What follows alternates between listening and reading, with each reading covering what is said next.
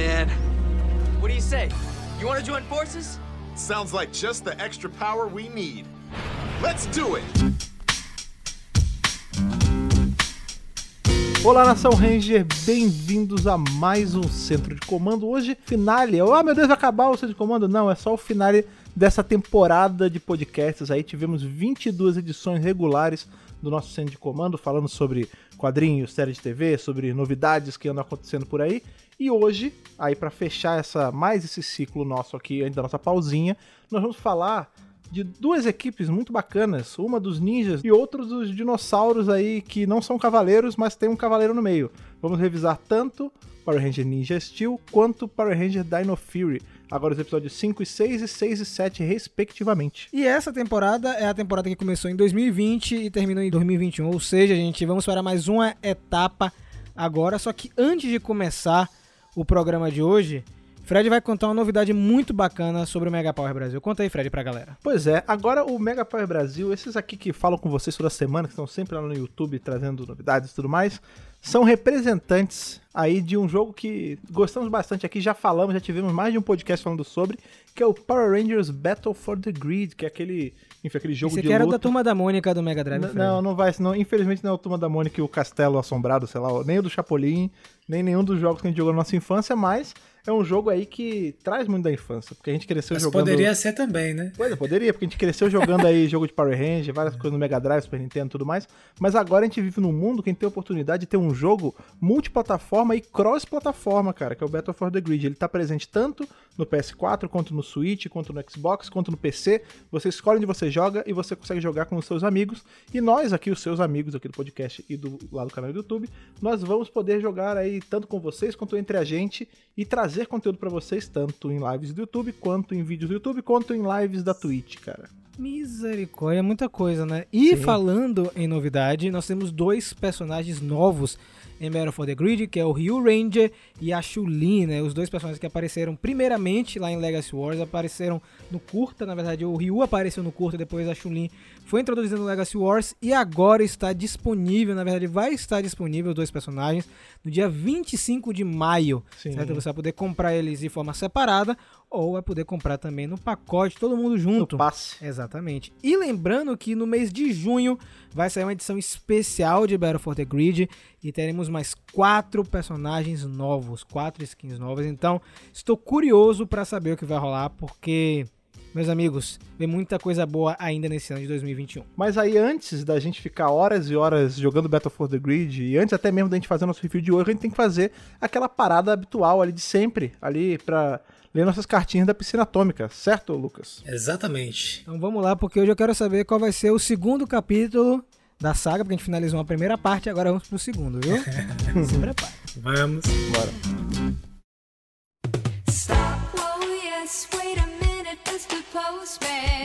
Chegamos em mais uma semana, estamos aqui diretamente desse nosso Warrior Dome, que é esse local selecionado aqui secreto, a nossa área 62, onde a gente guarda todas as cartas aí que vocês mandam. A área essa aí, seleta, secreta aqui, que foi atacada há pouco tempo, vocês já viram aí o que aconteceu. Semana passada, quem não viu, volte lá. Vocês têm gente pulando a ação de e-mail, vocês estão perdendo aí a criação de, da mitologia aqui do Centro de Comando, tá? Inclusive, Lucas ele vai trazer pra gente aí quais são as consequências que rolou, o que, que aconteceu essa semana aí, já que, em tese, vencemos de dar conta do seu plano maligno. Pois é, é, as cartas voltaram a ser entregues, porque não sei se vocês sabem também que CDC também é o quê? É Centro de Distribuição de Correspondência. Então aqui também tem esse detalhe. Então nós- as cartas chegaram, é, cartas novas, nós começamos as investigações para encontrar as cartas perdidas, porque são as cartas que as pessoas mandam para cá e são muito importantes. Então nós já contactamos a já fizemos um registro de- do boletim de ocorrência na SPD para a gente poder investigar e achar o Darkonda e ver realmente, enfim, o que, que ele queria com essas cartas, por que ele queria essas cartas. Até porque, como você bem lembrou, esse CDC também é distribuição de cartas, mas CDC também é o Código de Defesa do Consumidor. É, exatamente. Então a gente tem que estar defendendo aquilo que vocês exatamente. consomem da gente. Que é o quê? Esse podcast, cara. Não pode ficar aberto assim. Exatamente. Pois é, então as cartas estão aqui e hoje nós estamos aqui com a piscina cheia de cartas, de cartinhas dos, dos nossos ouvintes para poderem serem lidas aqui por Rafael. Então você pode me entregar um aí, Lucas? Opa, favor? essa aqui, ó, fresquinha para você, Toby. Essa realmente é, gente. É referente ao centro de comando 83 e 85, né? São edições recentes do Matheus Rachan Lima. Sei, ele- acho que esse, nome- esse nome eu não consigo pronunciar, depois você fala como é que pronuncia, tá, Matheus? Eu vou botar Matheus Lima, como você botou aqui no e-mail, tá? Olá, seus kikanoides, adoradores da Mucos, tudo cucu culio.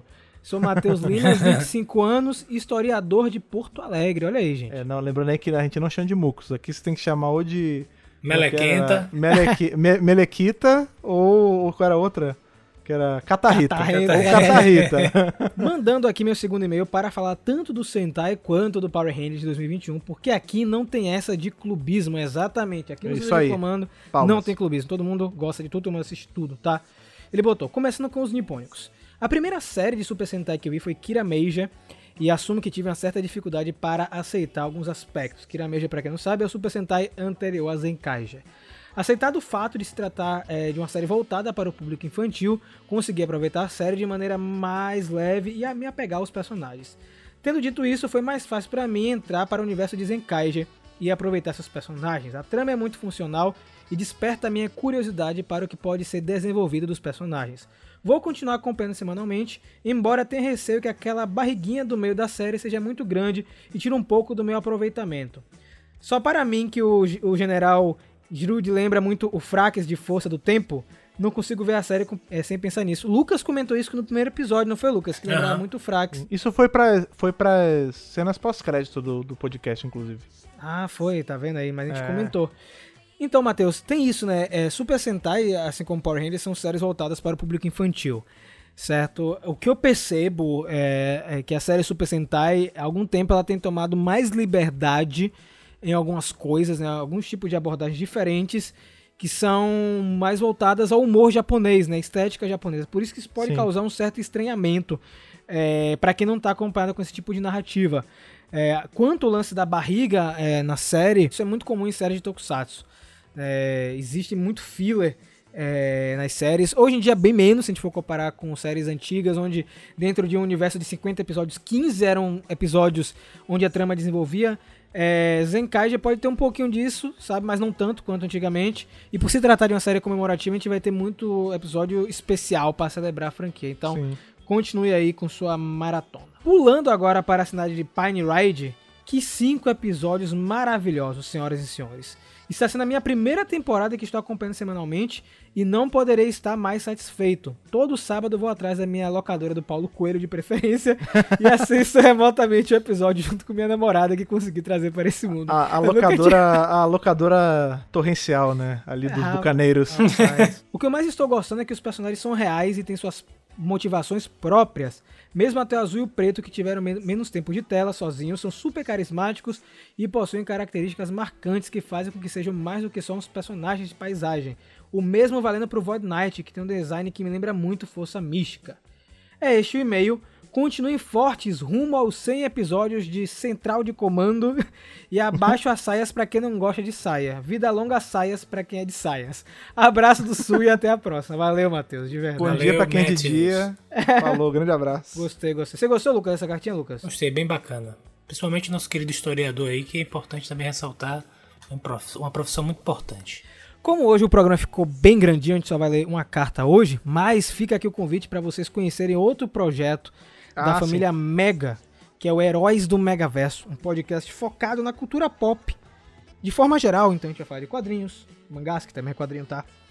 Séries ocidentais, tokusatsu japoneses, Kamen Rider, Ultraman, tá? Então é um novo, uma nova, uma nova forma de você escutar a gente durante a semana, um podcast é quinzenal e não semanal, como eu falei no primeiro programa, eu me embolei todo ali. Então, se vocês querem conhecer o Heróis do Megaverso, procura aí no seu feed de preferência e vai estar aqui na descrição do centro de comando também, né, Fred? Fico muito feliz de ver a nossa família podosférica crescendo. Então fica a dica pra vocês aí, o primeiro episódio de Herói do Megaverso tá ali um chuchuzinho, tá? Belezinha. Então vão lá escutar. Saiam daqui. Ó, teve aval de Fred, então tá bom, viu? É, depois de escutar o depois de escutar aqui o centro de comando de hoje, se você não escutou, dê uma pausa, vá lá no Heróis do Megaverso, escute e mande e-mails pra lá também e se comunique lá também, porque tá, tá muito bacana. Então é isso. E agora, Fred, vai rolar o quê, cara? Agora, de cara, a gente vai ali em Summer Cove dar uma paradinha ali pra poder lustrar as nossas espadas de Ninja Nexus Star Prison Power e tal. E depois a gente vai dar um pulo em Pine Ride pra poder tocar flauta e caçar Zord. Eita, então a gente tem muita coisa pra rolar. Simbora, vamos todos montados no Zóio Elefante. Vamos lá. Vamos! Vamos!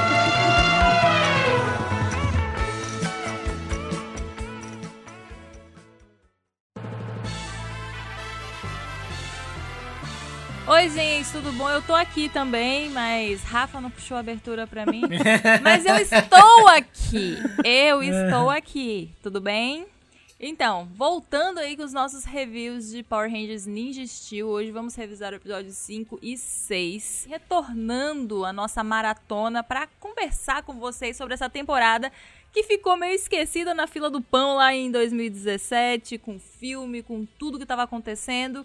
Mas ela precisa ser olhada, ela precisa de carinho, até porque este final de semana, na verdade, já vai ter passado pra vocês, porque O a futuro. gente grava antes, é. Vai aparecer o Mickey lá em Power Rangers Dino Fury, então tem conexão e parece que tem outras surpresas mais além do Mickey nessa temporada. Além do nosso querido mecânico alienígena, parece, minha gente, que o Ninja Nexo Prisma vai- ele vai aparecer na temporada de agora. Então, a gente finalmente talvez vai conhecer um pouco sobre, né, o que é exatamente, né, a mitologia, porque em Ninja apesar da gente entrar em contato com ele todos os episódios, ficar atacando shuriken nele e acertar todas as vezes, eles nunca erravam, hein? Eu tacaria na parede 30 vezes antes de conseguir atacar bem no meio. A gente não sabe muito, né? A gente sabe pouco. E antes de eu passar para meus colegas, que agora eu tomei o microfone e ninguém vai falar, eu só queria fazer uma observação. Hoje eu na abertura, tô numa vibe meio teoria, né? Rafa já falou que é pra eu parar. Jamais, É, jamais. Eu, eu tava prestando atenção na abertura da temporada, do episódio, ele fala assim: o, o maior ninja da Terra, maior ninja da Terra, se sacrificou e sumiu. Aí eu fiquei pensando assim: ele é o maior ninja da Terra, gente? E o pessoal das academias lá de Tempestade Ninja, qual foi? Eu fiquei assim, a, a Boom Studios vai ter que explicar. Eu nem falo mais Hasbro, porque eu já desisti de ser explicado nas séries. Mas a Boom Studios precisa explicar isso, gente. Porque a gente tem os Actarianos com poderes meio ninja ali. A gente tem ninja. Tempestade Ninja com academia de ninjas lá aumentou. O, o vilão, sabe? Os caras super ninjas. E Tem esse ninjó. cara que ninguém. É ninjó, esse cara que ninguém nunca ouviu falar. Que é um pai ausente. Foi comprar Shuriken e nunca mais voltou. Sumiu aí. Voltou e sumiu de novo. É o maior ninja da. Eu preciso de explicações. Eu, eu fiquei nervosa. Teve algum e-mail, ou a gente comentou entre a gente há um tempão atrás. Foi e-mail, foi e-mail. Foi e-mail, né? A pessoa falou que poderia ter alguma ligação da galera de Ninja Steel com a academia. E eu consigo puxar até mais. Eu acharia legal se a, a Bumla trouxesse algum quadrinho um dia que desse uma ligação entre todas as equipes de ninja, assim, nessa pegada que a gente tá falando. Tipo, beleza, ele é o maior ninja de todos, mas quem foi que atestou isso? Será que foi o ninja? Será que em algum momento lá no passado, sei lá, os actarianos tiveram algum envolvimento com a academia de ninja? E será que esse cara passou pela academia de ninjas em algum momento antes de ser o, o primeiro vermelho de Ninja Steel, sabe? Relaxa que eu tenho certeza que a Boom Studios vai trabalhar com Ninja Steel em algum momento. É, sobretudo porque a Ana falou que o Prisma, ele pode vir a se tornar um, até um artefato interessante pra mitologia, né? Porque quando a gente já usou É. muito o Cristal Zel, talvez o Nexus Prisma, como ele tá sendo chamado no episódio de Dino Fury, pode ser importante mais na frente. A gente não usou o Cristal Zé o suficiente. Eu ia até comentar isso. O, o Ninja Nexus, Prisma, Metal, Estrela, enfim, ele, pra mim, ele é, como, é tipo o novo Zell Crystal, assim, tipo, é a mesma pegada, é um material sinistrão que a gente não sabe nada até hoje. Cristal Zell a gente tem nada de informação quase. Até hoje. E ele é, tipo, super presente. Eu acho que ia ser legal a gente ter o, o Ninja Coisa aí aparecendo mais, sendo mais explorado, mas sem abrir mão do Cristal Zell. Porque ele ainda é um mistério vinte e tantos anos depois. O quinto episódio é o Dirigir para Sobreviver, um episódio focado no nosso Ranger amarelo, que é o Calvin. É um episódio muito bacana que é ele tentando aprender a dirigir, né? Ele, ele é um cara que adora mexer com carros, com motos, mas ele não tem carteira de motorista, ele tem medo de dirigir depois que ele teve um acidente é, quando era criança. E é o episódio que tem a introdução da moto dos Rangers, que é uma moto que não existe na contraparte japonesa. Eles trouxeram como um. a verdade, eles trouxeram para vender mais brinquedos. A realidade é essa, todo mundo já sabe disso. É maneiro pra caramba, eu acho que Power Rangers com moto é uma coisa que ficou marcado na franquia, né? Principalmente na era Disney, onde todo mundo tinha uma moto irada e não tinha na versão japonesa. Então, eles meio que retomaram isso oficialmente em Steel, né? Porque a moto que aparece em Dino Charge aparece pontualmente e aqui em Steel ela aparece um pouquinho mais. Aí eu queria saber pra Lucas, que tá meio calado aí. Lucas, alô, o que, que você achou do quinto episódio, Lucas? Eu gostei bastante desse. dos dois episódios, né? Sobretudo esse. Porque tem toda. Ele gira em torno do Calvin, gira em torno do medo, né? Que ele tem de dirigir. E aí chega um momento em que esse. Essa lição moral, tipo assim, você vai deixar o seu medo impedir de que você salve seus amigos. E, e é uma história toda de superação desse medo. É uma, supera, é uma história de você se descobrir, descobrir o seu poder, né? Que inclusive ele joga a Shuriken lá no Ninja Nexus Prisma. Eu achei bem interessante essa, essa lição, né? De você insistir, de você é, se esforçar, é, mesmo você seguir em frente, mesmo quando as coisas não parecem favoráveis e você conseguir vencer o obstáculo. Aí enfim, chegar à vitória no final. É, o Calvin ele é um personagem que evolui bastante pra quem já assistiu Ninja Steel, né? Eu acho que ele tem uma evolução é, considerável e eu gosto muito da interação dele com a namorada, né? Com a Hayley. Eles fazem um papo bem, bem bacana. Eu acho que são os dois melhores personagens da temporada. São eles dois. Eles são bem explorados, principalmente até o final. E eu concordo com o Lucas. É um episódio que traz justamente essa temática, né? E aí todos os outros precisam contar com Calvin para escapar das garras da aranha, que é um monstro iradíssimo também do episódio. É, acho o visual dele fantástico. E também a maneira que eles construíram todo aquele lance de ficar aprisionado dentro da criatura, né? Aham, que aquilo não existe na versão japonesa, eles fizeram isso para a versão americana e eu acho que ficou, encaixou perfeitamente. E o legal também é que nessa parte, sobretudo, é que é aquela ideia de que se muitas vezes você só precisa de um, seus amigos para incentivar com que você continue, para te dar um empurrão, para dar aquele suporte, para dar aquele acolhimento, enquanto você está naquela situação ruim, mas que em algum momento isso vai, isso vai passar e você vai superar. Eu achei bem interessante esse episódio também por causa disso. É, eu inclusive consegui me identificar até metade do episódio, né? Com medo de dirigir. Eu odeio dirigir. É, inclusive, eu tô no processo de renovação de carteira que eu também odeio. Inclusive, eu odeio toda a máfia, né? De CNH. Eu, eu te entendo. Eu gostaria de. Tá, tá, tá, tá, tá, todo mundo. É, mas, enfim.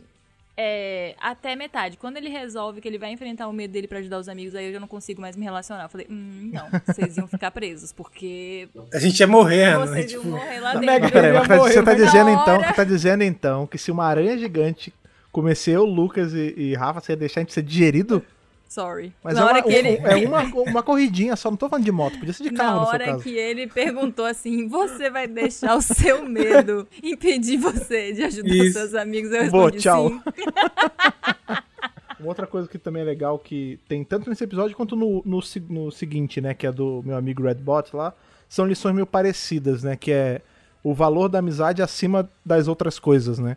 Tipo, aqui é o lance do, desse medo que deixava o menino catatônico ali, não conseguia dirigir, e aí, enfim, ele supera isso com a força que os amigos dão pra ele. E no outro é justamente os amigos ali ajudando, né, a- aquela amizade que você não espera que ia vir, ela chegando e mostrando que a amizade pode vir de todos os lugares, né? Que ali no caso é mais o Red Bot, que as pessoas achavam que não tinha sentimento e no fundo tinha.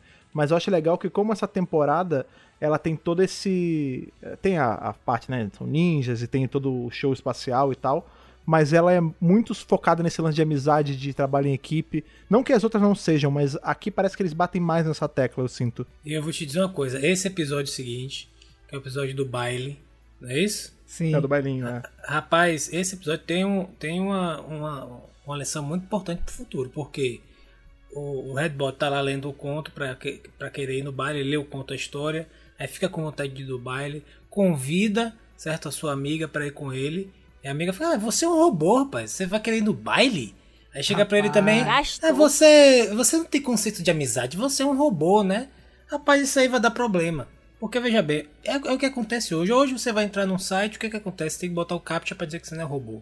Isso no futuro vai ser lembrado, gente. Vai- O robô vai se vingar, o robô vai se Vai, vai vingar. ser, ó, tá vendo o que os humanos faziam? Era um preconceito. que Eles ficavam contra a gente, achando que a gente não podia entrar É o apartheid de robô, Vamos né? pegar esse episódio de Exatamente. Power Rangers e ver que, se é verdade, né, Lucas? Olha, Exatamente, pô. E aí no final eles, ela, ela percebe que a humanidade, o conceito de humanidade, não tem a ver necessariamente com suas características físicas, e sim com Sim, com o seu seus coração. sentimentos, É. os seus valores, etc.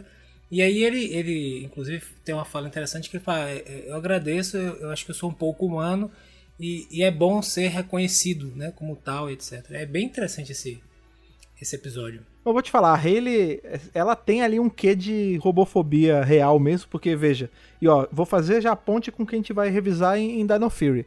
Em Dino Fury a gente tem aí uma, uma androide que convive no dia a dia, na rua, andando ali com, com as pessoas, que é a Jay Borg, né? Inclusive tem até a ver com dança também, né? Nesse, nesse episódio que a gente vai revisar, ela, ela fica dançando ali quando o Ravi tá tocando a guitarra e tudo mais.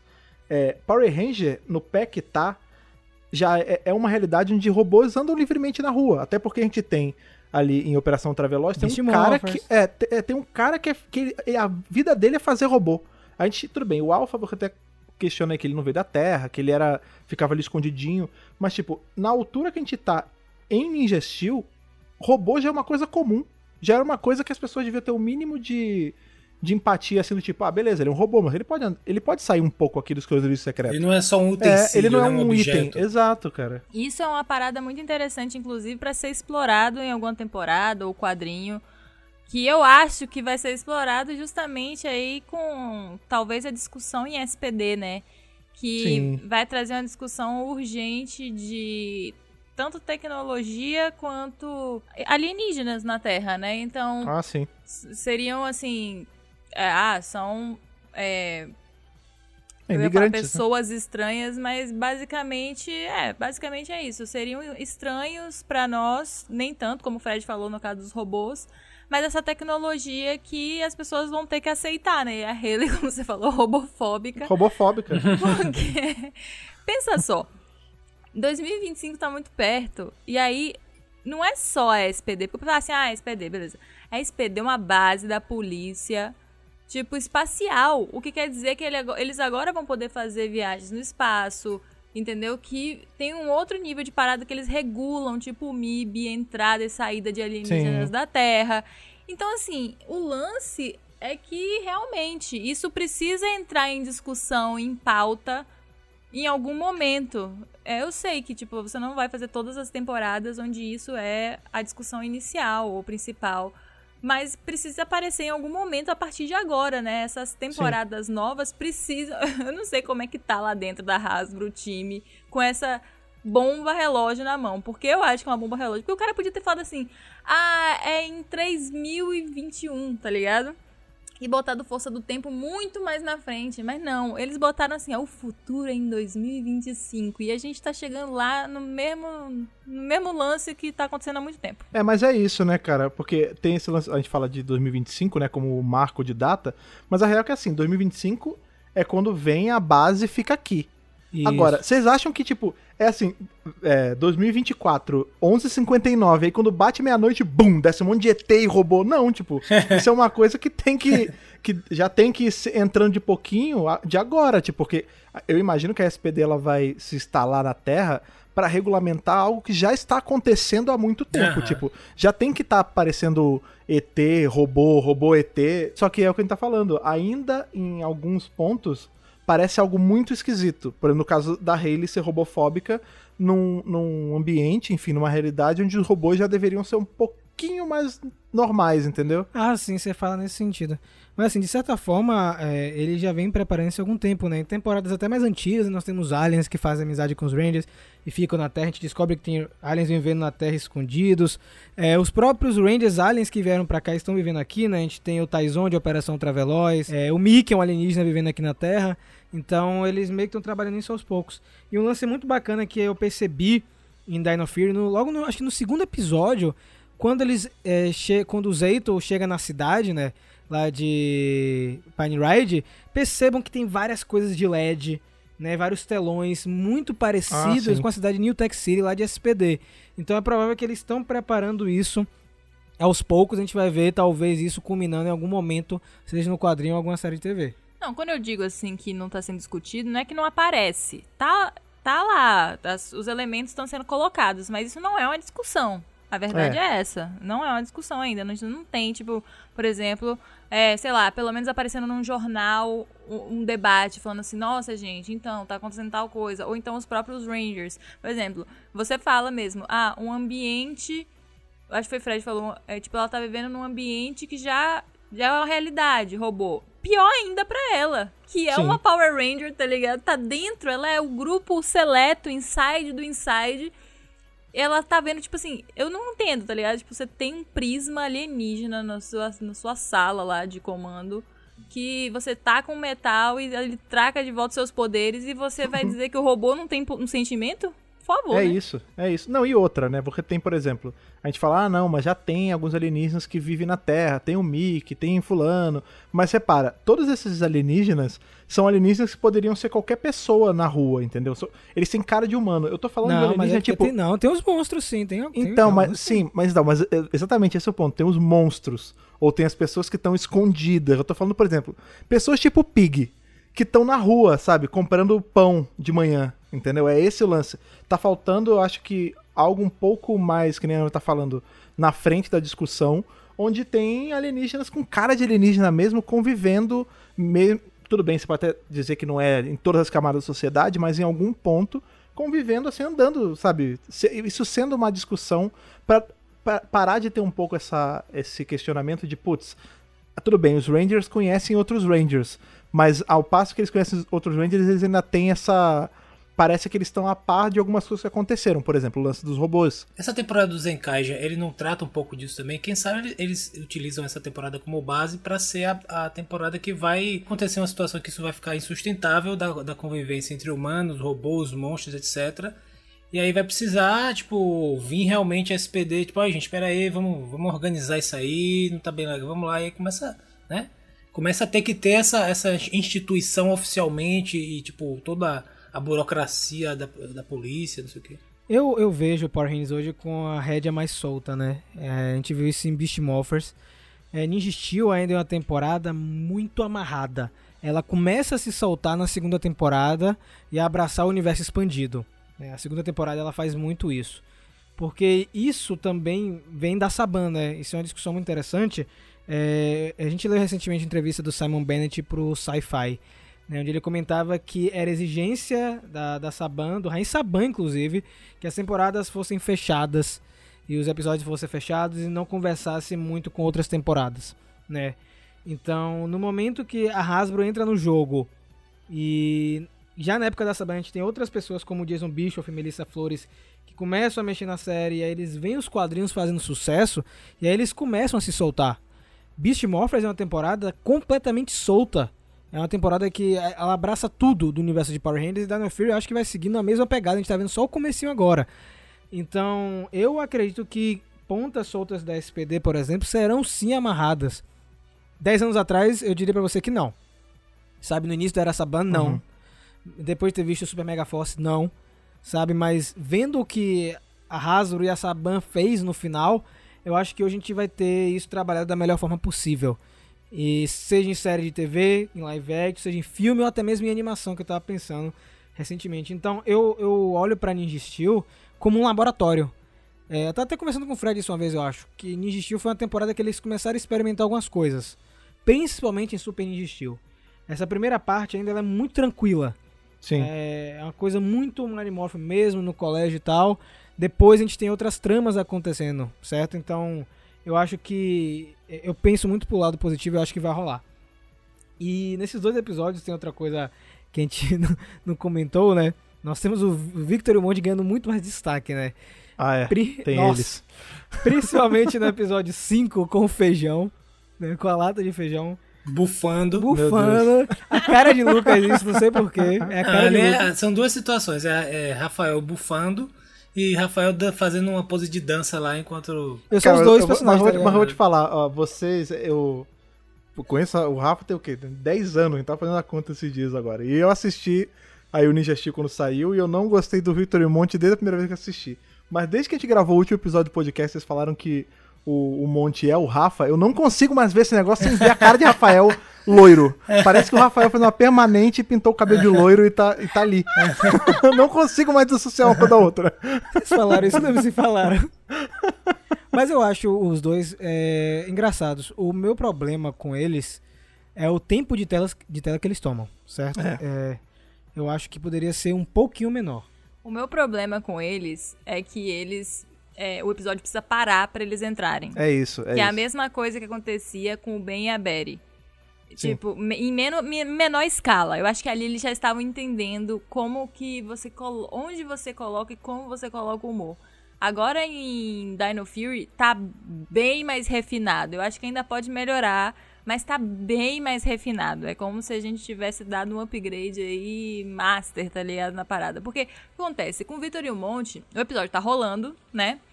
O episódio é sobre lá o negócio. E aí o episódio para, literalmente, stop, pra poder Monte comer um bocado de lata de feijão. O outro Bufa. também comeu uma lata de feijão, serem enrolados céu, pela cara. aranha, que é a única ligação que tem com o episódio, e eles ficarem Eles têm uma trama. Eles têm uma trama só própria. deles. É, É. não faz parte do andamento diferente agora As loucuras da de Jay Vitor e Borg. Monte, né? Exatamente, podia fazer uma série só deles. fazendo Faz uma edição só com essas partes. Eu acho que a Bunsu devia fazer o seguinte: pegar todas as duplas cômicas e fazer um único quadrinho deles se encontrando, tipo, no espaço-tempo. assim, Eles pegar todo Book- book indo lá pra aquele lugar lá que, que tem no. De Outpost One. Posto do Tempo lá, One. o Outpost One. É, Book School lá. controlando tudo, né? É, todas as duplas cômicas. Ia ser um quadrinho bem interessante. Se sair, vocês já sabem que a ideia foi pega aqui no centro de comando. Então, assim, esse lance de você ter que parar o ritmo. de- Porque não é assim, ah, você tá falando isso, mas a. a- Quem gosta, né? As historinhas são boas e tal. Mas o problema é que eles quebram o ritmo do episódio. E aí, por isso que tanta gente se irrita. A pessoa às vezes não, se, não sabe por que que tá se irritando. Às vezes não é nem porque o que eles estão fazendo não é engraçado. Às vezes você é uma pessoa como o Lucas que gosta de piada de, de, de bufa, né? Então, aí você, porra, eu gosto de piada de bufa, mas isso, isso tá me irritando. E a pessoa não sabe por quê. Mas é essa quebra do episódio, da narrativa, que faz essa irritação vir. Ah, ou então você odeia eles dois mesmo e é isso. É, porque, por exemplo, eu sou um cara de gosto simples. Uma- piada de peido faz eu rir, faz eu me divertir ali. Mas, uh, mas Vitor e Monte não, não- me desce pior que o feijão que eles comem, entendeu? Tipo, Pois não, é, não vai pois é. bem. Então, assim, eu acho que essa quebra de ritmo que causa isso, entendeu? Se fosse uma parada que tivesse tudo a ver, por exemplo, aquele episódio de Dino Fury onde o Zaito usa a chave de Pum, tá ligado? Sim, e aquilo é nesse legal. é. episódio, tipo, o Vitor e o Monte fizesse uma, um, tivesse uma ligação com isso, tá ligado? E aí tivesse algo de peito. Beleza! Porque fez sentido, casou com o que tava sendo feito. E o episódio não tem nada a ver, entendeu? Aí, por exemplo, ali no, no, no episódio da dança, beleza, eles até ali acertaram um pouco melhor, mas o Vitor tem sempre dois momentos, aquele giro primeiro que ele dá é demais, não precisava, ele podia ser só tropeçado na calça, no sapato, no cadarço e caído. Então é tudo muito exagerado e muito pausado pra ele, sabe? Uma coisa meio anos 90, meio book school. Só que é, eles não são tão bons quanto o Book School. A gente tá em outro tempo. E eu que eu tava falando pra Rafa também, tem uma coisa que foi um diferencial muito grande em Book School, que são os dubladores. Porque na época, gente, nos anos 90, não tinha esse negócio de eu vou assistir legendado porque eu acho melhor. A gente nem sabia. Lá, pra É, mim, o Book School exato. falava de português. Era isso, tá ligado? Então, assim, os dubladores de Book School, os caras são incríveis. Então você. Eu dou risada até hoje, assistindo, tava assistindo espaço, dando risada até hoje de Book School em uma temporada de 1998. Aquela voz fininha do School é muito boa, né? Tem uma parte nesse passar um parênteses muito engraçado que o monstro aparece pra atacar a cidade, aí Book pega uma arma, que é tipo uma torradeira do professor Fenômeno e fala, eu vou te atirar essa bodega aqui. Eu, eu morri de rico, tá ligado? Tipo, com a voz do Guilherme Briggs, cara, porque é engraçado, sabe? Aham. Mas eu, eu concordo com vocês, são bons personagens, mas o, o problema pra mim é só o ritmo é, do episódio. E nós temos aí, finalizando é, essa parte de Ninja Steel, o plot da Madame Odious dando andamento, né? Sim. A gente descobre que ela tem um compartimento secreto lá na nave, onde ela tá com a pessoa presa e também tá com a Ninja Power está dourada. É, na verdade, esse começo podia muito bem chamar Galvanax é um bundão, né? Porque Exato. é isso. Tudo Galvanax tá O lá, subtítulo, olha só, né? sou sinistro. Power Ranger, não sei o que, Galvanax é um budão. É, eu sou, tô no trono, não sei o que. A Madame Otis tá lá puxando as cordas por trás, lobotomizando gente. Ela que é o cão de verdade ali. É isso, gente. E assim, é o que me. O que me. Tava falando com o Rafa falando assim, gente. Se esse, eu queria muito ver mais sobre esse Galaxy Warriors, sabe? Eu acho, eu acho isso um recurso que Power Rangers tem na mão que é tão bom. Então, tipo Onix. Eles usam Onix de um. Tipo, É. muito. Que eles podiam usar o Galaxy Warriors pra encontros. Porque ali não tem só uma arquibancada. Ali provavelmente tem um bar. Ali provavelmente tem outros estabelecimentos. Uma nave Tem um hotel. Cara, sabe o um que, que tem que ser o Galaxy Warriors em Power Ranger? Tem que ser a Deep Space Nine. Sabe? É o reduto, é o é, reduto pode da crer. desgraça, assim, só de falcatrua, Só assalto, treta, né? só treta. É, Pois é, olha só que coisa boa que eles têm na mão. Fazer um spin-off só disso, né? É cara? Isso, bom. ficar usando aquele negócio de faroeste. Pelo amor de Deus, não, não. Só com fantasia de monstro insana, tipo... Isso, não- tá até ligado? monstros do muito passado bom, que não morreram e tal. Aí, aí, assim, eles têm aquilo ali. É um, é, olha só, é uma nave gigantesca, cheia de monstro. Se todo mundo decidisse descer e conquistar a Terra, os Ninja Steel não tinham chance. é. Tipo, é, é engraçado que, assim, eles não passam tanto perigo, tá ligado? Quanto outras temporadas, sendo que o perigo tá ali, é só o perigo querer. Mas ele nunca desperta. Fica o Galvanax, que é, tipo, um vencedor lá, que não é mais, é tipo o Mr. Satan, tá ligado? O cara venceu em uma época e depois ficou só o brand dele, tá ligado? Só a marca, tá ligado? Ah, o cara é o. Né? Tanto que o Ripcon chama ele de champ, tá ligado? Então ficou aquele título, né? Você é o campeão do Galaxy Wars e tal. Mas o cara não é mais tudo isso, né? E assim, isso me desperta tantas coisas, por exemplo, há quanto tempo existe o Galaxy Wars? Há quanto tempo o Galvanax é campeão? Uhum. Entendeu? Será que a gente viu outros personagens de Power Rangers passando por lá? Por exemplo, eu tô na vibe de espaço. Eu fiquei pensando assim, Andros ficou um ano procurando os Zordon antes de encontrar os Rangers de tubo. Será que ele passou pelo Galaxy Warriors em algum momento? Procurando informação naqueles monstros? Eu fico assim, tipo, ah, por que, vocês não usam isso pra alguma É um coisa? quadrinho já pronto aí, É né? isso! Sabe o que eu fico pensando no Galaxy Warriors? É que assim, eu já, me, eu, já, eu já me perguntei muito em relação a isso, sobre essa parada de, tipo, tem um trilhão de bichos ali, como é que eles não descem e declaram posse da Terra? Só que eu é a acho que assim, hipótese pra isso aí? 98% dos ET que estão ali é só, é tipo, pessoas que nem eu e você, sabe? São só monstros do espaço, mas que Sim, não são sim. guerreiros. Eles são pessoas que estão pagando pra ver um show. Que tinha que ser assim, tipo, eles tinham que aproveitar esse negócio do Galaxy Wars, tipo, em algum ponto na, na história de Power Ranger, eles associarem isso, por exemplo, ah, o Galvanax, como ele foi o campeão, ele declarou posse do Galaxy Warriors, ele começou a usar isso pra fazer o mal. Mas eventualmente vai virar tipo um porto, às vezes até pra voltar no assunto que a gente tava falando, sabe? Isso de, que eu ia falar. de alien que vai descer e que vai fazer alguma coisa na Terra. Não, aí olha só, imagina se o Galaxy Wars vira um problema tão grande que ele fala assim, não, gente, olha aquilo ali, aquela nave de monstro em cima da Terra, vamos botar um posto da SPD, esse negócio tá É. saindo do controle aí. Então, é, que é Deep Space Nine total, né? Você pega e Aham. mete uma jurisdição num lugar que era completamente desregulado. Que tava bagunça, né? É, mete o Pig lá dentro pra tomar conta do boteco que tem dentro daquele lugar, com certeza. Alguém, sei lá, o, o Kruger depois se aposenta, vai lá e toma conta e pronto, você tem uma temporada pronta. A minha hipótese sobre eles, é, eles nunca descerem, se unirem, porque, tipo assim, a lição dos mocinhos é juntos somos mais fortes. E, os, e o pessoal do mal, eles sempre. Eles podem até se unir momentaneamente, mas eles estão sempre tentando passar rasteiro um no outro. Verdade. É, é isso. Então acho que tem essa, essa lição moral, assim, basilar de Power Rangers que impede, digamos assim, que ele... Isso tá em todas as temporadas, é muito interessante. Mas seria legal ver eles se unirem de verdade e tal. Mas acho que isso impede de eles utilizarem essa, esse mote dos todos os monstros ali se unirem realmente pra poder destruírem. Só Espectro Negro conseguiu. É, então, ele Exato. conseguiu daquele jeitão, né? Que também ninguém, ninguém descia junto. morreu os no vilões. fim, né? é, não, e os vilões nunca pensaram em, tipo, vamos descer todo mundo no mesmo lugar e. Fa... Não, cada um ia pra um ponto. Porque tem isso também, por exemplo, a gente fala muito, ah, o pessoal de Galaxy Wars é tudo preguiçoso, não desce junto. Mas, por exemplo, Zell. Zell é uma temporada que eu tava revendo há um tempo atrás. E Zell, o Império Máquina, eles têm, tipo, in- uma infinidade de, de robôs malignos e só desce, sei lá, de 20 em 20. Aí o- os Rangers vão, ganham deles, aí o Raimundo, porra de novo, ainda eu consegui É, mais uma vez. Novo! Por que não desce todo mundo?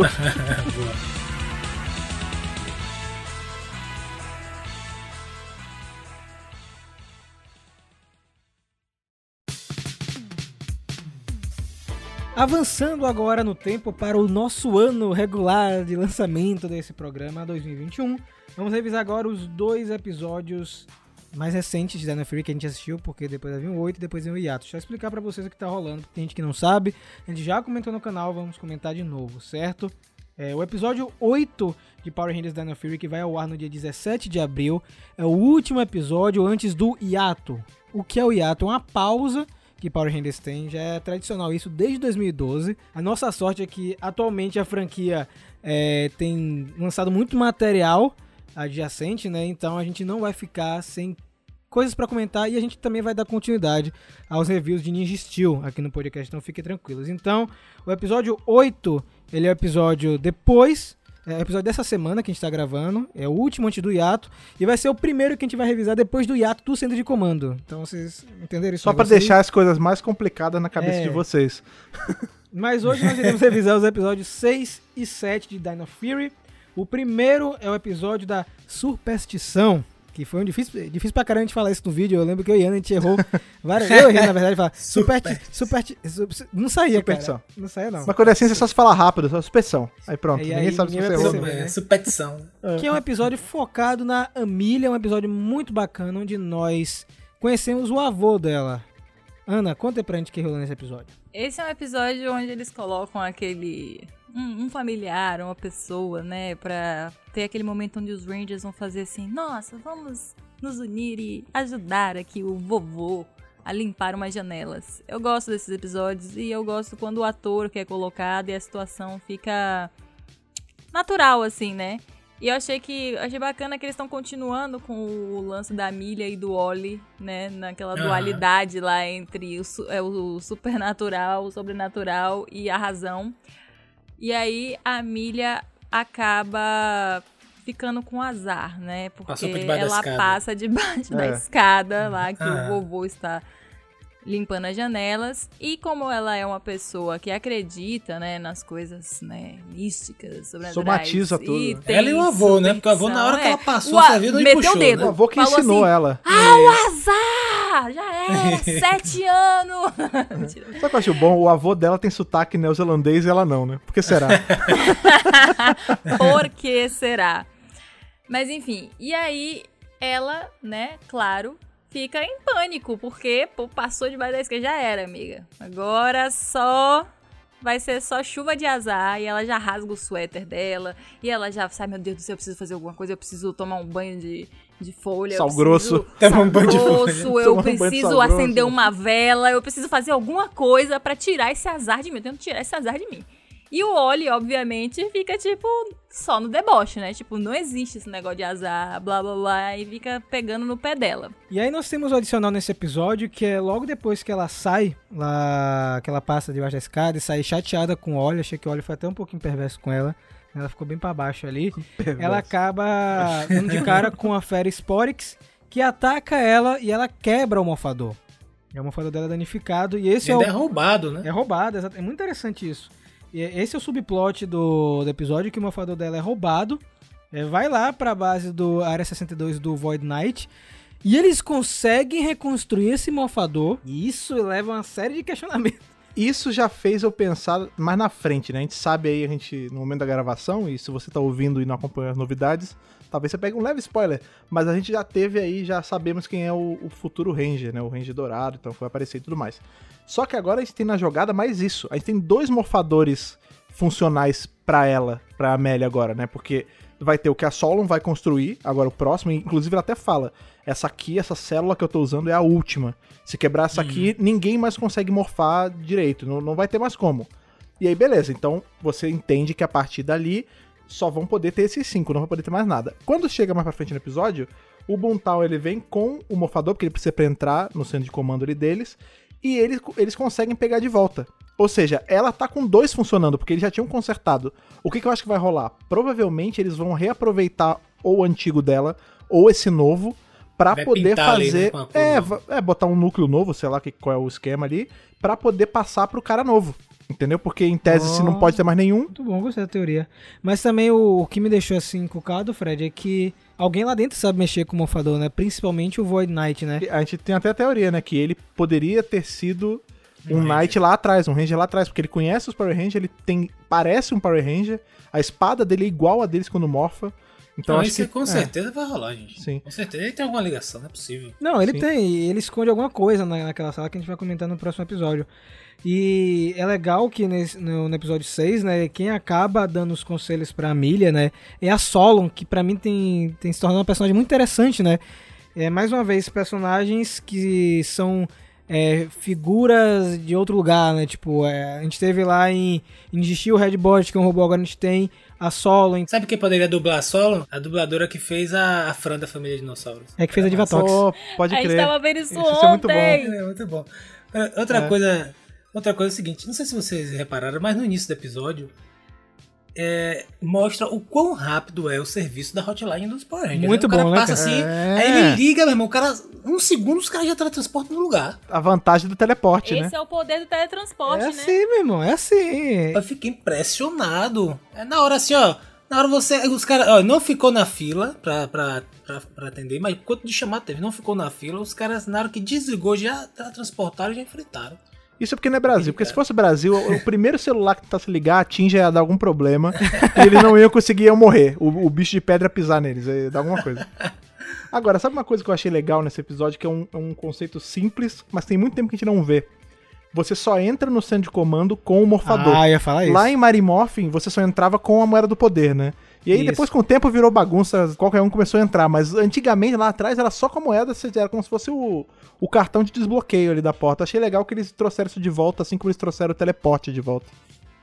Outro detalhe desse episódio que muita gente notou foi o que o Simon Bennett havia comentado antes de estrear, né? Nós teremos episódios com a Jane e a J. Borg e, outro, e outros episódios sem as duas, né? Então esse Sim. episódio a gente não tem Sim, elas, o legal fica também. em outro momento, eles dão essa folga e parece que isso vai ser assim, vez ou outra, né? Se bem que eu acho o humor das duas bem interessante, eu acho que casa muito bem com o Sim. episódio. E tem uma coisa que eu vou comentar no próximo que eu acho que vai rolar com a J. Borg. Mas eu gostei muito do episódio da Milha. Eu acho que é, quando a gente chega no próximo, a gente fecha os episódios focados em cada personagem. E a partir do oitavo, a gente vai ter a trama é, meio que engatando de vez. Eu acho que esses episódios iniciais servem pra gente entender os personagens. E, sobretudo, algo que o Lucas comentou em episódios passados, que eu fiquei muito feliz, é a continuação desse lance da Amelia com Ollie. Eles não esqueceram, né? Porque temporadas antigas, como é que seria? Aconteceu no primeiro episódio e acabou. Nunca mais vão explorar isso. E agora tá voltando. A gente já teve três episódios com isso. Eu acho que com certeza vai rolar algo mais com a Millie Wally. E sobretudo foi legal ver essa interação deles dois nesse episódio, porque tem, como a Ana mencionou, né? Aquela questão da superstição, com o cara ser cético, que não existe nada disso. E, e aí é legal porque esse episódio ele vai, ela vai tendo, digamos assim, azar, mas chega um momento que, na verdade, ela aprende que é o seguinte: tudo depende da forma como você lida com as coisas que acontecem. Então chega um momento que, eh, ela, sei lá, ela está na luta de Zord, e aí ela se bate assim em um. Ela vai fazer um movimento com o braço, aí bate em um, sei lá, em um prédio, aí que cai no outro, que cai no outro, aí desce um carrinho, que bate não sei o que, aí destrói muito bom entope- isso. entope a- o braço lá do monstro que fazia dar o poder, aí tipo, aí o pessoal, nossa, que sorte! Entendeu? Então foi legal essa lição também pra, pra, pra não necessariamente que não existe a superstição ou não, mas que tudo depende da forma como você lida e encara aquelas situações que são ruins no, no dia a dia. Às vezes você tem um dia muito ruim, às vezes você tem um ano muito ruim, às vezes você tem uma década muito ruim, mas o importante é você saber lidar com isso e procurar. E às vezes, né, Lucas, o que acontece é que uma situação que pra você é um azar, pra outra pessoa a pessoa não enxerga daquela forma a Exatamente, mesma situação. exatamente. Ela é, é a forma como a gente olha, a energia que a gente coloca naquilo, Aham. né? Então é isso que essa- a Solon explicou pra ela e aí ela passa a ver, na verdade, as coisas como sorte. Aham. É, porque ela, ela analisa, isso é legal também, você conseguir tirar o melhor de cada situação, né? Que ela até Aham. depois ela vai falar, tipo, ah, beleza, realmente, eu rasguei meu suéter, eu quebrei o mofador, isso fez com que o Boom Tower entrasse, mas isso também fez com que eu tivesse que ter estado lá no centro de comando pra conseguir barrar ele, e isso, Isso. levou, tipo, é, realmente eu tive azar em algum momento, houve uma, uma coisa ruim, mas o desfecho disso foi uma coisa boa, então, tipo, beleza, então foi bom ter acontecido. Ainda cai o seguinte, se você pensa desse jeito, como a Solon falou, e a Ana mencionou também, você ainda pensa, e, e com a teoria de Fred, então tudo isso aconteceu pra quê? Pra você ter mais um morfador pra ter mais um Ranger. Sim. Então no final foi, a, a passar por debaixo da escada foi uma grande sorte. E tem outro detalhe no final do episódio que eu achei interessante, foi que o Coroa lá, na hora que eles, tipo assim, "Ah, a gente tem que ir e tal, aí ele, ah, coisa de adolescente, né, vocês vão é, experimentar um novo sabor de iogurte e tal, e, ou então vocês vão fazer dancinhas novas pra gravar, pra, tá tico-teco. dança do- é do, do Tok Tok aí. Achei bem legal eles estarem, tipo assim, de alguma forma é, interagindo, mesmo que não seja diretamente pra falar a marca do, do aplicativo, mas eles sabem que rola essa febre da- dos adolescentes e tal, fazendo essas dancinhas, até adultos também. E eles botaram né, esse comentário, achei bem legal. E eu queria só destacar que esses episódios que a gente tá revisando hoje, eles fazem parte da nova leva de dirigidos pelo Michael Hurst, né? Que fez Iolaus em Hércules. É, ele também dirigiu Xena, dirigiu Ash vs The Evil Dead. A gente percebe, eu tava comentando com a Ana, que a direção é um pouco diferente, mas ainda assim é dentro do, do escopo que é Power Rangers. Eu acho que ele, ele tá indo bem. Eu acho que esse episódio foi bem interessante. Já o episódio 7, que é o Stego Search, que é retomando aquele plot de ah, Solon criou um dispositivo para procurar os Zords, nós temos um episódio focado no Ravi. Pra mim, um episódio que tem uma mensagem muito forte, muito bacana, né? Eles estão escrevendo muito bem essa parte dele, que é o lance dele com o pai, né? O episódio começa com o Ravi lá na. Tipo, em uma praça, né? Um- não é bem uma praça, é tipo aquelas áreas verdes que tem em parques. Ele tá tocando a keita dele, que eu acho. Adoro esse instrumento musical, principalmente eu gosto muito de música com sintetizador. E ele atrai a atenção da galera, inclusive da, da chefe dele, da J-Borg. E aí o pai dele aparece lá, cara. E aquela cena é muito real, sabe? Tipo, ele toma o instrumento do Ravi e eu fiquei muito chateado com aquilo. É, o cara ele tem alguma música com música, né? Por- Não sei se ele acha que o filho vai ficar vagabundo, você tá aqui espantando os pássaros, não sei o que, mas. Ou é uma pegada meio, ah, você não tá seguindo os meus passos. Eu sei lá, mas é muito seletivo, né? É tipo assim, não, você gosta de música? Vagabundo. Vai correr, vai fazer que nem sua irmã, isso sabe? é real, né, Fred? O lance com quem é artista, seja na área da música, é, até mesmo de atuação, se você não tiver num lugar grande, né? Se você, tipo, ah, você, eu sou ator. Aí a pessoa pergunta assim, você trabalha na Globo? Não. Então você não é ator. Até quando a gente bota pra gente, né? Tipo, criação de conteúdo É isso, mesmo. eu já ia chegar aí na criação de conteúdo, na, na pessoa que é artista plástica, todas essas coisas, assim. Então, se você não chegou lá, né? Se você não é, tipo, uma pessoa famosa, então você não é, você é vagabundo, tá ligado? É aquela. Eu, eu tenho uma firme lembrança de, tipo, eu estar assistindo o filme de Fred Mercury e aí uma pessoa olhar pra mim e falar assim: nossa, incrível, né? A trajetória dele como artista, o tanto que ele passou o perrengue e chegou lá. E você olha pra cara da pessoa assim E eu. e você me critica por quê? É Tipo, isso. hã? É isso. E aí o pai toma a keita do Ravi, né? Que ele, coitado, conseguiu com o dinheiro que ele trabalha no Buzz Blast, né? Ele 900 dinheiros, cara. É, É, muita e teve um coisa. cara na velho, internet muito tá engraçado cara que- queitada. Teve um É. cara na internet que achou a Keita de verdade que ele usou e ainda tu, tá vendo, Ravi? Você foi roubado, porque era mais barata, sacou? Pine Ride tá, tá com uma inflação sinistra, bicho. e em paralelo a isso, Boom Tower meio que não é tentar passar a perna no Void Knight, mas ele quer fazer as coisas pelos meios dele, né? Ele rouba que ele uma é um Sporix. robô. Isso, ele pega um É. Sporix e coloca dentro dele pra ficar mais poderoso. Eu acho que ele usa a lógica aí, né? Porque assim, ele foi construído pra colocar aquele, aquele orbe e ele ficar poderoso. E aí o cérebro de máquina dele pensou assim, bom, não, o orbe não existe mais, né? Porque viraram as chaves do Ranger preto e da Ranger verde. E eu preciso de outra coisa poderosa pra botar aqui, porque minha programação diz que falta alguma coisa. Então ele pega o Aham. Sporex bicho que tá energizado e coloca lá e falou: "Bom, agora eu tô completo, eu posso cumprir o meu propósito aqui pra que eu fui programado". Fica bom ou fica bom? Ah, não. Ah, Nossa, nossa. E aí. E aí, nó- vamos, vamos mudar de cena, vamos mudar de cena então, no momento que a Isa vai conversar com o Ravi. É, muito legal a relação dos dois, eu gostei muito da- dos irmãos Garcia, espero que continuem sendo bem explorados. E eles são atacados pelo Boom Tower. A galera toda se junta pra lutar com ele e a gente vê que é uma luta muito difícil. Chega ao ponto da Izzy se machucar no combate. E eu acho que é isso que também ajuda a, conduzir a trama. E o pai dele, novamente, né? Tipo assim, você não se esforçou bastante pra proteger sua irmã. É bem interessante, como você mencionou anteriormente, essa, essa relação assim dele com o pai. E, e não, no primeiro momento do instrumento, ele fica, ele tipo, joga naquela, tipo assim, você não tá, você não tem uma consistência, você não tá conseguindo focar em nada, você tá tentando vários instrumentos e não tá ficando nenhum. Então tem essa preocupação de pai é, excessiva de não, de não apoiar o filho, etc. Pra ele poder experimentar várias coisas, ter essa cobrança excessiva dele, de, tipo, você tem que proteger sua irmã, você tem que dar certo, você tem que conseguir. E eu acho que e o interessante é que assim, o episódio meio que termina sem uma- um fechamento dessa relação dele com o pai. Essa relação tá em Não, eu aberto acho ainda. que vai levar a temporada Vai toda isso, isso. vai levar alguma coisa. E aí, o quão importante foram, foram os amigos dos Rangers ali Sim, que juntaram, deram apoio pra apoiaram. ele tocar de novo, compraram a nova guitarra pra ele. Achei bem interessante. De, é importante ter essa rede de apoio também, né? Mas isso é uma verdade, esse lance dele com o pai é uma parada que eu acho que vai rolar, tipo foi com o Ranger Vermelho e o pai em, em Beast Morphers, que demorou até a relação ficar de boa, até Só depois que ele descobrir um descobre que ele é um É. Ranger. Ai, Ah, Pois é. filho. ah, tá. Tudo bem então, filho. Pode ir lá, continua. Não, mas esse, esse lance do Ravi é muito interessante pra mim, porque quando ele, o pai fala assim: Ah, você não escolhe um instrumento, você quer experimentar várias coisas, eu não vejo isso como algo. Ruim, tipo, né? uma, uma falta de comprometimento com o instrumento. Eu vejo isso como ele ser uma pessoa que tem várias habilidades, tá ligado? Eu vejo isso, Isso, como algo positivo. isso. Só que isso é uma coisa que, inclusive, eu, tô- eu tenho estudado muito, porque eu sou um pouco assim, eu, é, eu aprendi que chama multipotencialidade. E aí a pessoa, tipo, con- consegue fazer várias coisas, tem interesse em várias coisas, e o pai simplesmente não enxerga. Por quê? Porque o pai é um especialista. Eu, eu, eu- depois que eu descobri esse conceito, eu, gente, minha vida mudou. Porque as pessoas são diferentes. Tem pessoas que nasceram pra ser especialistas, ou seja, elas são especialistas numa determinada coisa. O pai dele, ele é especialista em quem? Em ser guarda florestal. Tipo, ele literalmente brota do chão, tipo, vocês estão é, atrapalhando os passarinhos. Vocês estão fazendo não sei o que. O cara, ele é especialista nisso, em segurança, em, enfim, cidadania e tal. Assim como pessoas são especializadas em cirurgia, em médico, ela só faz isso. Ela acorda todo dia, senta numa cadeira e abre a cabeça dos outros e faz cirurgia. Tipo, todo dia.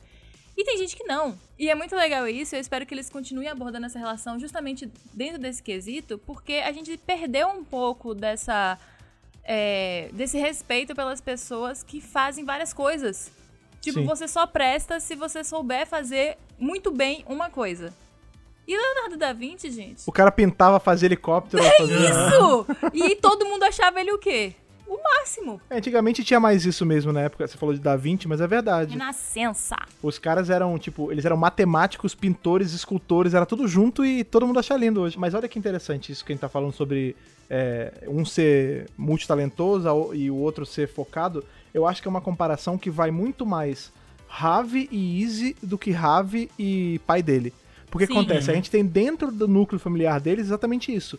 Uma que é super aplicada, que é tipo medalhista olímpica mesmo, que tá ali fazendo, pulando, fazendo várias paradas e ganhando. E o outro que é o cara, entre um bilhão de aspas, o desfocado, que tá tentando tocar flauta, tentando tocar guitarra, tá- entendeu?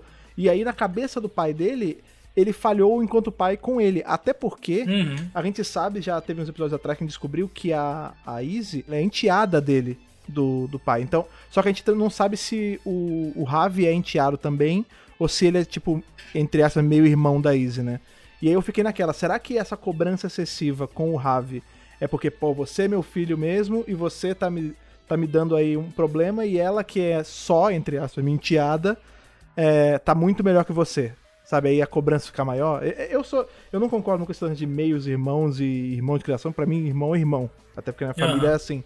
Mas eu não sei se o personagem tá sendo escrito pra ter essa chave virada na cabeça do tipo, pô, você devia ser melhor porque você é sangue do meu sangue e ela que não é, tá me dando mais orgulho que você, sabe? E aí entra o lance da música, né, nesse episódio, até pra meio que levantar a autoestima do Ravi, que já tá meio pra baixo, quando a Solon descobre que o som que o Ravi emite nos instrumentos tem alguma relação com o Zord, né, com o Spike Zord. No momento que ele toca o instrumento, tem um pico de energia, o Zord se manifesta. E é nesse momento que ele vai encontrar o Zord tocando a flauta, muito semelhante ao Merrick É. em Força Animal e também ao Tommy é, com o Dragão Zord. Eu achei muito legal essa rima que eles fizeram. Eu espero que isso seja utilizado mais vezes. Ele invocar o Zord tocando música ia ser sensacional isso pra Dino Fury, pra fazer um diferencial com temporadas mais recentes. E quando ele entra pra, pra batalha, né, na batalha final, que é no pôr do sol, que é maravilhosa. Rapaz, ia falar isso. É viu? bonito. É, eu gosto muito dessa, dessa cena, inclusive. É uma batalha que ele tá lutando sem a irmã, né? Porque a irmã tá machucada Isso. e ele tá lá pra mostrar todo o valor dele. E eu acho, eu tava comentando com a Ana, que até o Zord combina muito com a personalidade do Ravi, né? Que é um cara mais fechado, mas que ele consegue se proteger ainda assim da- das adversidades, das coisas ao redor. E aí eu tava esperando chegar no momento do Zord pra Lucas comentar, né, Lucas? Então, essa cena do Zod com aquela fotografia do pôr do sol, cara, ficou lindo demais. Eu gostaria de ver mais coisas assim deles. Deles. É porque é complicado, né, gente? Às vezes você, pra produzir essas cenas, eles estão lá fazendo e tal, você fazer sempre uma cena diferente, né? Você tira aquela linha de produção já certinha, que fica mais barato, fica mais prático, né? Fica mais rápido.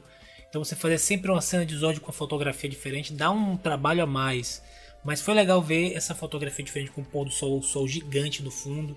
E a luz batendo na cidade com os olhos. Deve ter dado um trabalhinho. Eu queria até ver um make-off dessa cena aí, seria interessante. Queria ver também uma cena de noite, assim, mais. Uma cena mais na pegada Koichi Sakamoto também. Seria. A gente viu isso em. Em traz ele de volta, né? Rasgo. É, seria legal um episódio. Recontratar aí pra ele dirigir uns episódiozinhos, seria bem interessante. E é, e é- e é legal porque assim, a gente, tá, a gente tá revisando quase para e passo ali a mesma quantidade de episódios, né? Tipo, é 5 e 6 e outro 6 e 7, mas é, é legal que Ines Steel também teve essa onda de você encontrar um Zord novo, né? Que é o Zord Elefante lá, etc. Sim, sim. E nesse, e nesse agora, no mesmo, no mesmo período ali do de episódio, a gente tem também um encontro de Zord novo, tem temas parecidos com a da, da amizade. Talvez aí se revele, né? Uma, uma estrutura base de como, como os acontecimentos vão se desenrolando conforme a temporada. Talvez eles tenham uma estruturazinha pra seguir, né? Olha, aqui tem que encontrar um Zord, aqui tem que ter um episódio acima do Graças a passado. Deus é uma estrutura que faz sentido, né? Tipo, Exatamente. você junta cinco pessoas que teoricamente, a- algumas vezes elas se conhecem, algumas vezes não. No caso desse grupo, ninguém se conhecia, a não ser os irmãos, né? Então você junta essas pessoas e aí você tem que ter um momento onde elas viram amigas, né? Ou não. No caso, por exemplo, de Força do Tempo, que o Eric era insuportável o tempo inteiro e ele ficou insuportável o tempo inteiro na temporada inteira. Então você tem que dar um tempo pra desenvolver uma relação, que aí nesse comecinho, né? Por exemplo, esse episódio do Ravi é muito legal, porque ele fala no final do episódio assim, gente, desculpa, eu vou procurar, né, confiar mais em vocês e me abrir e tal, eu não tô acostumado com isso. Então isso é muito legal, porque você acabou de conquistar aqueles amigos, está aprendendo, né, o que você vai contar, como, como é que vai ser a reação das pessoas e tal. E o negócio dos Zords também, eles são, tipo, Rangers novos, os Zords não estão lá à disposição, não é igual, por exemplo, Power Rangers Resgate, que eles são assim, aqui estão as suas fichas, os seus Zords e sua missão, vai! Vamos trabalhar. E tá tudo pronto, entendeu? é tipo, os seus Zords estão perdidos há 65 milhões de anos, tem todo um mistério. Então, né, você vai encontrando o Zord e tal, e aí é bem legal, uma porque eu quest, acho né? que nessa quest, é, nesse negócio de quest, Ninja Steel se parece um pouco, né? Então, é bem legal isso que o Lucas notou dessa estrutura. Uma coisa também que é legal, que acaba que faz um pouco de rima também desse do que a gente revisou de um, revisou do outro, é o lance de robô, né? Porque a gente tem aquele todo o ensinamento sobre como o Redbot ele também sente, Sim, também sim. tudo. E aqui a gente tem, né, do- um episódio, né, que tem robôs fazendo coisas completamente diferentes, né? Tem o Boom Tower agindo ali com, enfim, com egoísmo, com maldade, sendo um- o vilão que ele tem que ser. E a gente tem a J-Borg de pouquinho em pouquinho aprendendo mais a ter convívio É. humano, né? Eu acho muito Uhum. legal isso, porque a gente tem ali o lance da, da Jane e da J-Borg, a gente até falou que elas não estão presentes em todos os episódios, porque em tese, né, elas são a parte de alívio cômico. Só que eu acho que essa temporada não tem a- uma parte só de alívio cômico dedicada. Porque, por exemplo, a gente vê que nos episódios que elas não estão, o alívio cômico passa pros próprios Rangers. Tipo, ao longo da. né, a gente vai vendo interações, por exemplo, de Ravi e Easy. Tipo, ah, você tá mal, né? É por causa da louça, né? Ah, tipo, isso já é a piada, sabe? Ali colocada, misturada na, narra na narração do episódio, né? Ou na hora que eles estão brincando de ver quem é que faz a melhor frase de efeito no Zord. Aí, tipo, ele fala um, ah, let's rock, ela fala, ai, meu Deus, cringe. Aí, ah, não, então usa outro. Então, você vê que a gente não, não transforma a J-Borg e a Jane meramente em objetos de fazer comédia. Eu acho que elas estão ali tam- também para fazer comédia, mas também para trazer essa outra discussão desse lance de como a humanidade tá chegando a J-Borg. Então, tipo, a Jane tá sendo meio que como uma mãe para ela, tipo, ensinando ela a de andar, a comer, a, a se sociabilizar. Tipo, ah, o que, que é isso? Ah, isso é música. Ah, o que, que eles estão fazendo com o corpo? Ah, isso é dança. Então, tipo, ela tá. é, me lembra muito a pegada que a gente vê em Kamen Rider Zero One com a, com a Iso. Inclusive, eu tava vendo esse último episódio que a gente revisou hoje. Tem uma hora que a J-Borg ela para e o jeito que ela bota as mãos lembra muito como a Iso coloca as mãos em Kamen Rider. E a Thaís estava assistindo comigo e ela falou: Nossa, ela lembra um pouco o Data no começo de Nova Geração. Uhum. E parece mesmo, ela parece uma mistura do Data com a Iso, sabe? Ela Sim. sabe que ela é um robô, ela sabe que ela tem a programação de um trilhão de tons vocais dentro da cabeça dela, mas ela não sabe aplicar isso em sociedade. Tanto que ela espanta os passarinhos, tanto que ela dança e faz um. e chega no, na- no cano né, de água. E eu tô, eu tô achando legal como eles estão meio que mostrando isso, ela virando humana de pouquinho em pouquinho, sabe? É isso que eu ia falar. Eu tava conversando com a Ana que eu acho que a J-Borg vai despertar uma singularidade no final de Dino Fury. Isso. Seria É, muito bom, hein? Eu tava, eu tava questionando isso, principalmente na parte da música, que ela. Quando ela fala da música, você sente que é uma parada que ela internaliza. sabe? Uhum. Internaliza de uma forma diferente, não como se fosse um robô, mas como se começassem a entender o que estava acontecendo. E eu acho que a gente vai ter uma- um ponto de virada aí. A outra coisa pra gente fechar o programa de hoje é que o mistério de Void Knight ainda está no ar. A gente não sabe o que ele colocou dentro daquela sala. Eu tenho por mim que a gente vai ver isso no episódio 8, que é o episódio que antecede o hiato só pra sacanear. E aí a gente só vai ver o resto, a conclusão dessa história lá no episódio 9.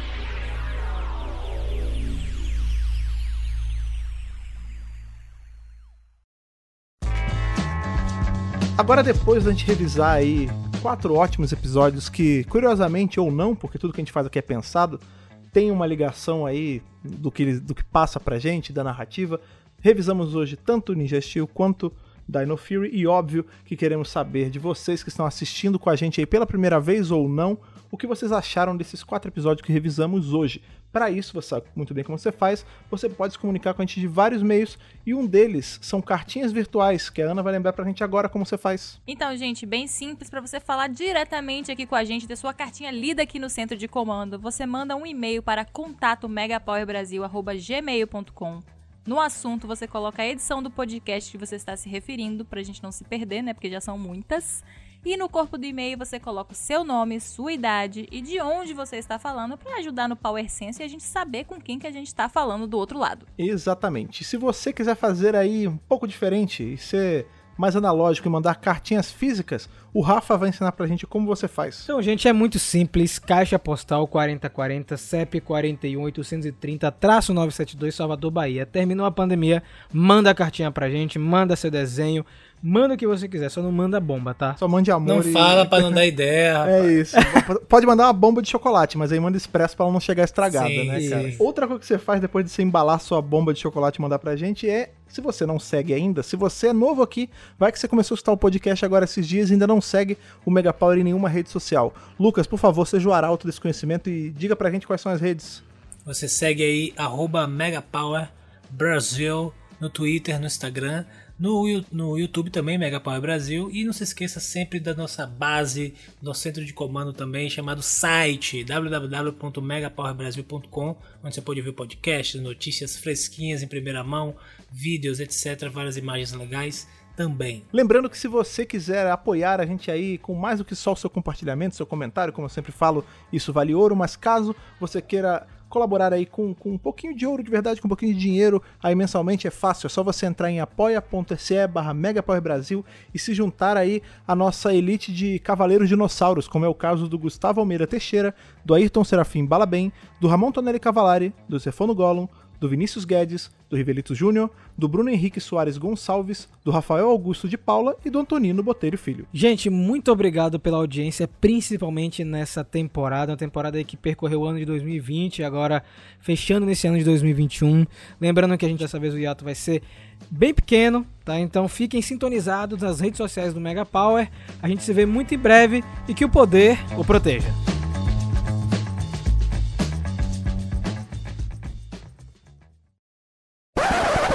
Eu ia pensar, tava pensando, sabe o que eu ia assistindo hoje? Não, dizia esse, Ni- esse Ninja Prisma, Stars, blá blá blá, fosse tivesse ligado também com os os Ranger Prisma lá. Caraca, pode crer, porque tem Lucas! prisma, né? Tá lá. Olha, meu Deus, como eu fico orgulhoso da gente nessas horas. Eu não tinha feito essa associação. Ainda bem que tô gravando isso. Meu Deus!